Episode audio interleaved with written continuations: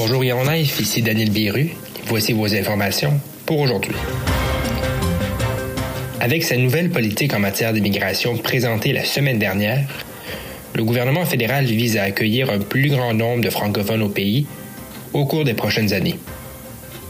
L'objectif initial du projet sera de passer de 4,4% d'immigration francophone à 6% en 2024, à 7% en 2025 et à 8% en 2026, en assurant une répartition à travers les provinces canadiennes à l'extérieur du Québec.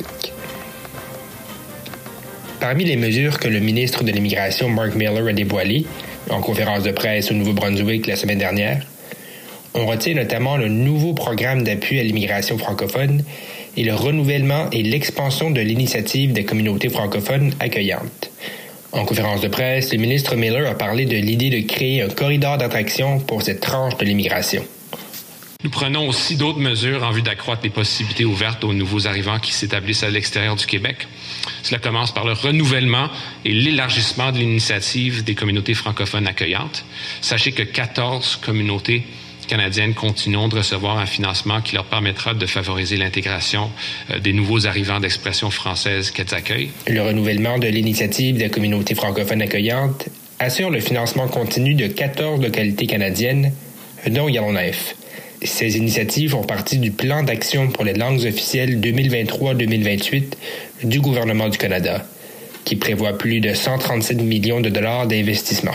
Cette initiative rendra les programmes d'immigration plus accessibles en vue d'augmenter le nombre de candidats d'expression francophone sélectionnés, ce qui répondra ainsi mieux aux besoins de main-d'œuvre d'expression française et bilingue des divers secteurs de l'économie du Canada. Les mesures que mon ministère mettra de l'avant incluent notamment les efforts liés à la, promotion, et au recrutement renforcé au Canada comme à l'étranger et la mise en œuvre d'un nouveau programme et de mesures dédiées à l'immigration économique francophone. Appelée à s'exprimer sur le sujet, la Fédération franco-ténoise a exprimé son enthousiasme par rapport à cette annonce. Si elle salue la prise en charge du fédéral à cet effet, la responsable des communications, Melika Malabo, demeure cependant plutôt méfiant de certains détails quant aux objectifs prescrits par l'annonce. On salue justement euh, cette avancée parce que c'est une première, c'est la première fois que le, euh, le, gouvernement fédéral se dote d'une politique euh, pareille. Donc ça reste quand même un, un premier pas pour l'immigration francophone. Parmi les mesures annoncées, la Fédération se dit particulièrement ravie de l'arrivée du programme d'immigration économique francophone là où on reste un peu sous notre fin, c'est par rapport aux, données chiffrées.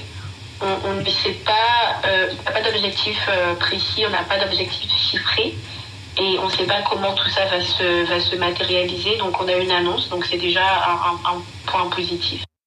En plus des 14 localités canadiennes actuelles qui bénéficieront de ce nouveau programme, Ottawa prévoit en ajouter 10 supplémentaires au cours des prochaines années qui seront encouragés à mettre de l'avant des environnements francophones favorables aux immigrants au sein de leur communauté. Daniel Biru pour Média Ténois.